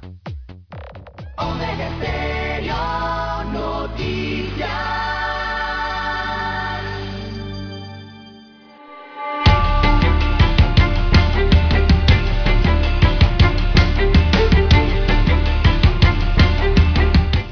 Continuamos. Eh, son las 7 siete, minutos. El Sistema Nacional de Protección Civil emitió un nuevo aviso de prevención de vigilancia por lluvias y tormentas ocasionales hasta el 17 de marzo de 2022. Las áreas bajo aviso son mucha atención, ¿eh? Boca del Toro, área Nube Buglé, Chiriquí, Veraguas, Panamá Oeste, Panamá Darién, en Veraguanán, Colón y Gunayala. El SINAPRO recomienda las siguientes normas. No realizar actividades al aire libre por la tormenta. No cruce ríos y quebradas. En caso, asegúrese techos y ventanas. Si está lloviendo en la calle o el campo, aléjese de muros, árboles que puedan desprenderse. Revise los avisos meteorológicos a través de la cuenta oficial de Sinapro. Constantemente recomienda el Sinapro César. Sí, sí. Este, ¿Sabe? Bueno, ayer llovió en la ciudad capital. Sí, es que estas tormentas Claro. vienen desde la semana pasada, don Juan de Dios, de estos aguas. eh, estos no son chubascos ni nada de esto, ni garúas ni nada. Esto es aguacero lo que ha caído, don Juan de Dios, en plena temporada seca, ¿no? Eh, el del viernes, recordemos, el del jueves y viernes, oiga, eso fue toda la tarde prácticamente, ¿no? Y, y torrencialmente en algunos sectores, sobre todo hacia el área de Panamá Oeste y las riberas del canal, parte de la ciudad capital, San Miguelito. Y ayer Pero también estuvo que lloviendo. Ayer, ¿no? ayer en provincias centrales había un sol y una calor increíble. Sin embargo, en la ciudad llovió, inclusive hubo inundaciones. Exacto. Bien, son las 7, 8 minutos. La reglamentación a la ley que establece la obligación de todo arrendatario a consignar una suma igual a un mes del canon de arrendamiento podría estar lista a más tardar para el mes de mayo, tomando en consideración de que se esperaba que este documento estuviera listo en los primeros dos meses de este año, informó el viceministro de Ordenamiento Territorial, José Batista. Esta semana el Banco Nacional de Panamá, la Caja de Ahorro, el Ministerio de Vivienda y Ordenamiento Territorial y la Autoridad Nacional para la Innovación Gubernamental sostuvieron una reunión de seguimiento para la elaboración del decreto reglamentario de la ley de arrendamiento. Batista, quien lideró la reunión, indicó que este es un tema complejo que tiene que ver con el sistema presencial y digital de los depósitos y las devoluciones a los arrendatarios. Por ello explicó que estuvieron presentes representantes de la parte operativa digital de ambos bancos y de funcionarios de la AIG, es decir, la parte involucrada afinando detalles y resolviendo preguntas que son las que hacen en arrendamiento las personas que vienen a hacer uso del servicio. Ya lo saben, pues. Van a reglamentar la ley 259 del 2 de diciembre de 2020, Para el- 2021 sobre arrendamiento. Para el depósito. bueno, esto... Imagino el depósito y cualquier otro, otra cosa que haya que reglamentar en la ley. Sí, bueno, será la reglamentación, don Juan de Dios, porque hay que recordar que la otra normativa por el tema de la pandemia, en lo que tiene que ver los arrendamientos, esa normativa está vigente actualmente hasta el día de hoy, sigue en pie y sigue vigente esa normativa que protege a las personas que hayan sido afectadas por la pandemia de la COVID-19 en el pago de sus alquileres. eh, y eso lo ha reiterado el Ministerio de Vivienda, ¿no? Y, esta norma, recordemos, excluye a quienes no estén perjudicados económicamente y puedan pagar sus compromisos.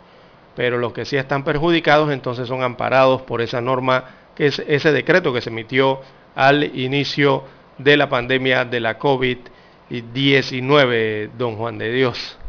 Esto comparado con esta reglamentación entonces ahora de los depósitos y de la ley de arrendamiento, eh, bueno, como que, como que allí hay como un choque, ¿no? Todavía no se sabe cuándo ese decreto de la pandemia, por pandemia de COVID-19, será levantado. Eh, en algunas ocasiones en estos meses han consultado al ministro de Vivienda y Ordenamiento Territorial, pero su respuesta ha sido la misma, que se mantiene firme y en pie el decreto, o sea que está eh, activo ese decreto, ¿no? Eso, ¿no? eso no ha sido derogado todavía ni ha sido eliminado. Esto ante la queja de cientos y cientos de propietarios de eh, viviendas y apartamentos y locales comerciales, don Juan de Dios, que están arrendados y que, bueno, muchos han sido afectados por el tema del pago de los alquileres en medio de la pandemia. Bueno, es un problema grave, le digo. El otro problema es que hay gente que puede pagar y no paga también, no sé si- Ujú, Exacto. Yo te acepto a alguien que, bueno, quedó en la ruina producto de la pandemia y, ah, pues como quien dice, ha quedado sin recursos, pero hay gente que puede pagar, don César, y no paga.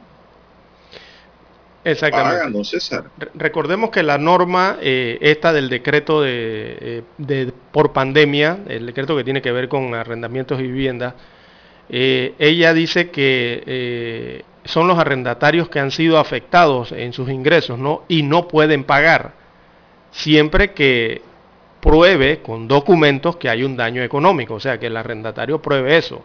pero quienes ya hayan sido reactivados en su trabajo y tengan liquidez, entonces eso sí deben cumplir con sus obligaciones.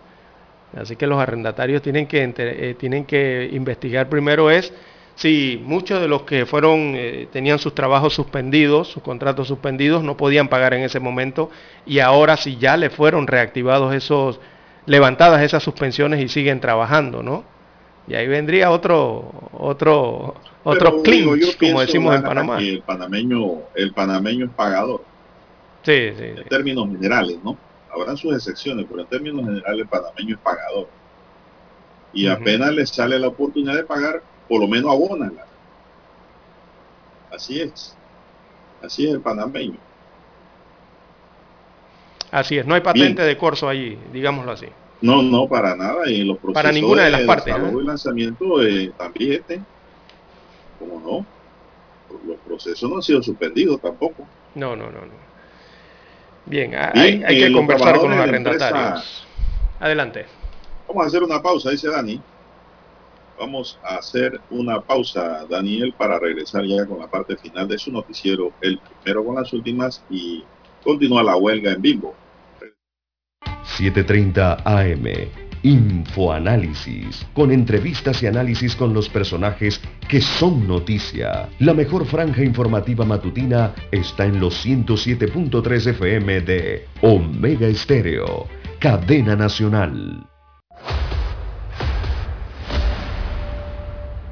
Desde los estudios de Omega Estéreo, establecemos contacto vía satélite con la voz de América. Desde Washington, presentamos el reportaje internacional.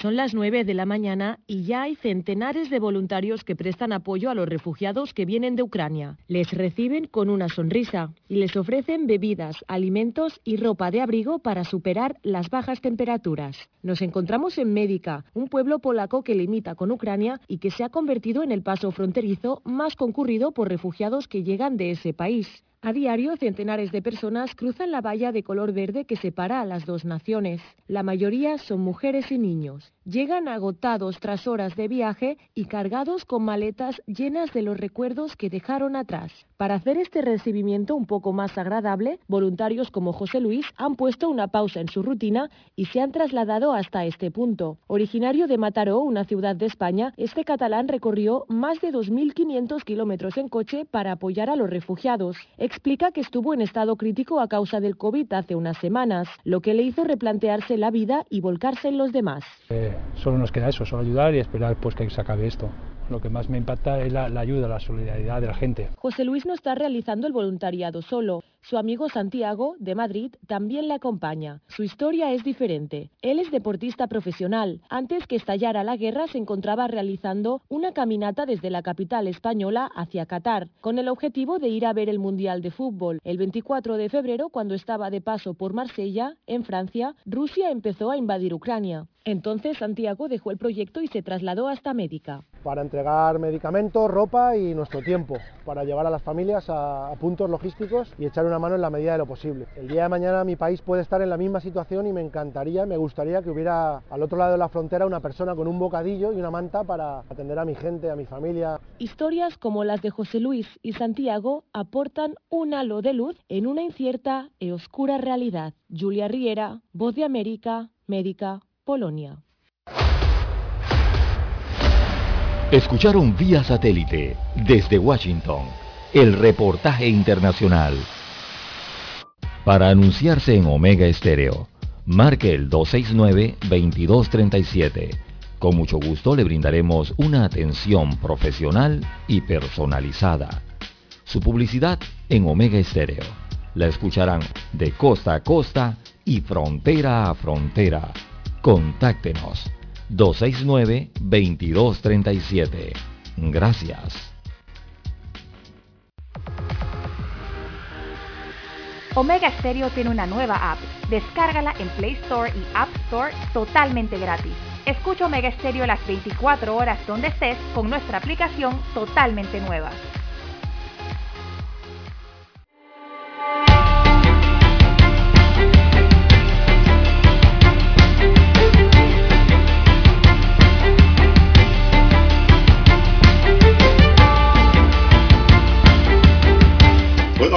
Continuamos, señoras y señores. Son las 7:18 minutos. Los trabajadores de la empresa Bimbo llegan hoy a su sexto día de huelga y paralización de labores tras el fracaso de la negociación de la Convención Colectiva de Trabajo. Los colaboradores de la empresa, apoyados por el Sindicato Industrial de Trabajadores de la Harina y Afines, conocido como CITA, realizaron este domingo un piqueteo pacífico frente a las instalaciones de la planta de Bimbo ubicada en Carrasquilla, San Francisco, en señal que se mantienen firmes ante sus exigencias de un aumento salarial en la negociación de la convención colectiva. Esta lucha no es de uno, esta lucha es de todos. Bimbo explotador, su riqueza es mi sudor. Gritaban los trabajadores en las consignas por demanda de una mejora salarial, quienes están siendo respaldados por diversas organizaciones sindicales afiliadas a la Confederación Convergencia Sindical. Exigimos justicia a Bimbo, continuaron reclamando en su pancarta los trabajadores de la empresa panificadora se conoció que esta semana la empresa Bimbo también mantuvo retenido el salario de sus colaboradores que corresponde a sus labores de la semana pasada. La planilla abre los martes y cierra los lunes. Por su parte, un comunicado la empresa Bimbo Panamá aseguró que cumple con la ley y en consecuencia respeta el derecho de los trabajadores a realizar una huelga de conformidad con lo normado en el Código de Trabajo y no realizado ni realiza ningún acto que vulnere ese derecho. La negociación de la convención colectiva comenzó en 2021, en noviembre, pero debido a la cuarta ola de la pandemia, se extendió hasta primeras semanas de marzo de este año y tras no haberse logrado un acuerdo en la totalidad de las cláusulas propuestas por el sindicato, se convocó a la paralización de las labores en todos los centros operativos a nivel nacional. El 90% de los trabajadores apoya la huelga, reiteró el secretario general de CITA, Rafael Salazar, en declaraciones al diario La Estrella de Panamá. El sindicalista explicó que en el proceso de negociación colectiva el sindicato de los trabajadores presentó 86 cláusulas de las cuales no se ha logrado consenso en 16 puntos, entre ellos los económicos donde se incluye el ajuste salarial y normativo. La paralización de labores es por el desmejoramiento salarial por parte de la empresa en la convención colectiva, pues se niega incluso a mantener los salarios que hoy día tenemos, afirmó Salazar. Según explicó el sindicalista, desde que comenzó la huelga han estado en la mesa, pero la verdad es que no ha habido una posición una real intención por parte de la empresa de negociar. Indicó que incluso la empresa presentó una propuesta por encima de la que ya había presentado en desmejoramiento salarial, lo cual al final lo lleva a pensar que no hay una intención real de negociar es como hacernos perder el tiempo. Por eso nos hemos mantenido en los puestos de trabajo con las operaciones paralizadas, dijo el dirigente. De acuerdo con Salazar, el salario que plantea la empresa es irrisorio, que ni siquiera se acerca al salario que los compañeros hoy tienen. Empresa ofreció como aumento 5 centavos por hora, pero la propuesta de, incremento salarial de los trabajadores es en un porcentaje entre 6, 7 o 8% como se le hace al personal administrativo, insistió Salazar. En tanto que la empresa aseguró que han hecho propuestas beneficiosas para los trabajadores. De hecho, indicó el resultado de lo negociado implica mejoras sustanciales en relación con el convenio colectivo anterior.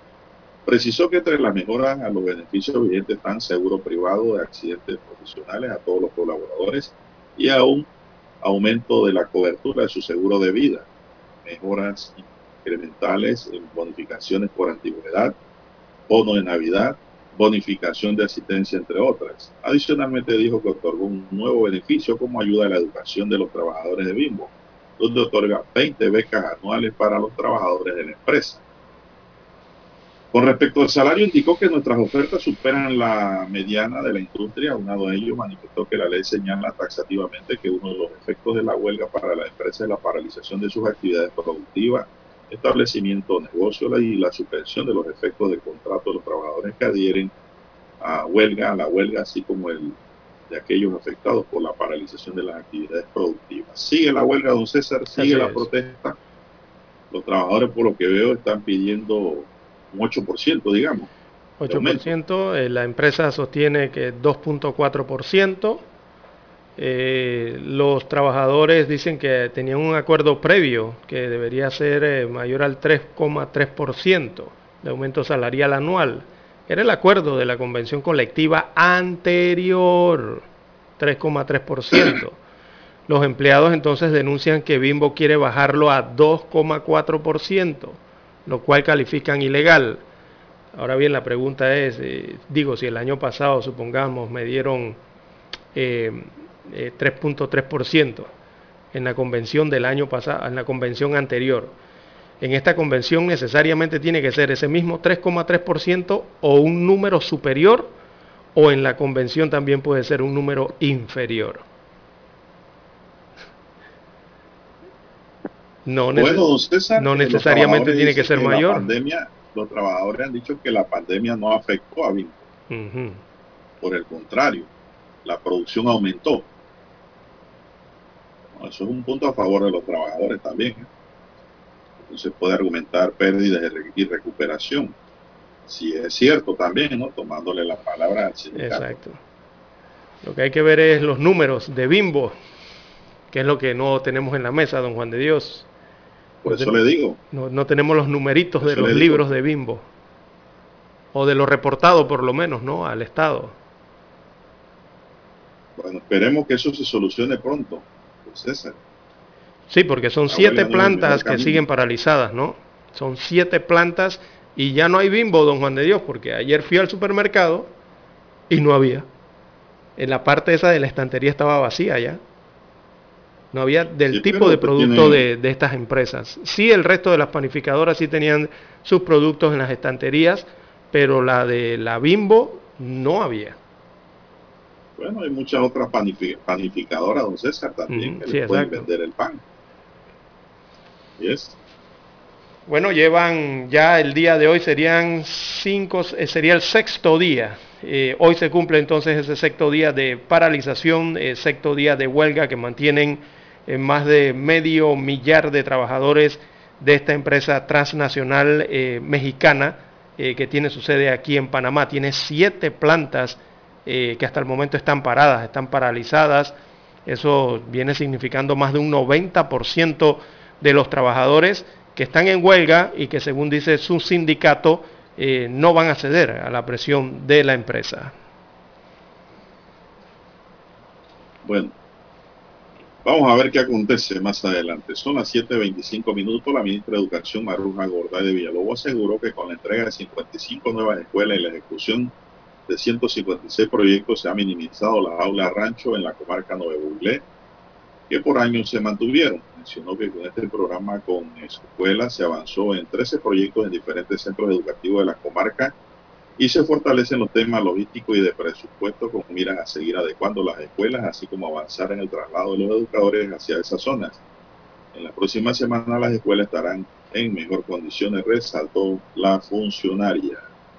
Mm, Sí, eso quizás tenga que ver con la circulación de una fotografía eh, durante el fin de semana en las redes sociales Don Juan de Dios, en donde se observaba eh, a, una, eh, a una mujer indígena y a seis o siete niños indígenas eh, escribiendo, estaban con sus cuadernos en el suelo, don Juan de Dios, escribiendo o haciendo algún tipo de trabajo en el cuaderno. Eh, entendemos que pueden ser tareas, o se puede entender también que sería una maestra indígena o algún padre indígena dictando alguna clase a ese grupo de niños indígenas sobre el suelo, don Juan de Dios. Así que impactó No había mucho sillas.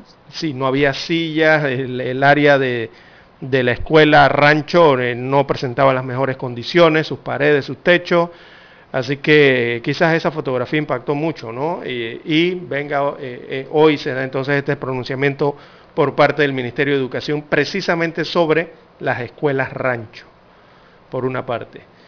Bien, y bueno, Bueno, don César, se nos acabó el tiempo, lamentablemente. Así es. Bueno, Voy a hacer un dejámoslo. comentario que lo dejaré para después sobre ese tema de estar escribiendo por el suelo. Ujú. Tiene que ver mucho con eso también los padres de familia que pueden implementar, Apoyar, improvisar mesas y sillas para que los niños no estén por el suelo. Así es. Tampoco usted puede esperar que el gobierno se lo lleve todo y no estoy defendiendo al gobierno, sino que hay, hay que tomar iniciativas para tratar de mejorar. Bien, se nos agotó el tiempo. Daniel Arauz nos acompañó en el tablero de controles. En la mesa informativa les acompañamos. César Lara. Y Juan de Dios Hernández Sanjur. Gracias, señoras y señores. Sigan escuchando Mega Estéreo porque ya viene el equipo de Infoanálisis.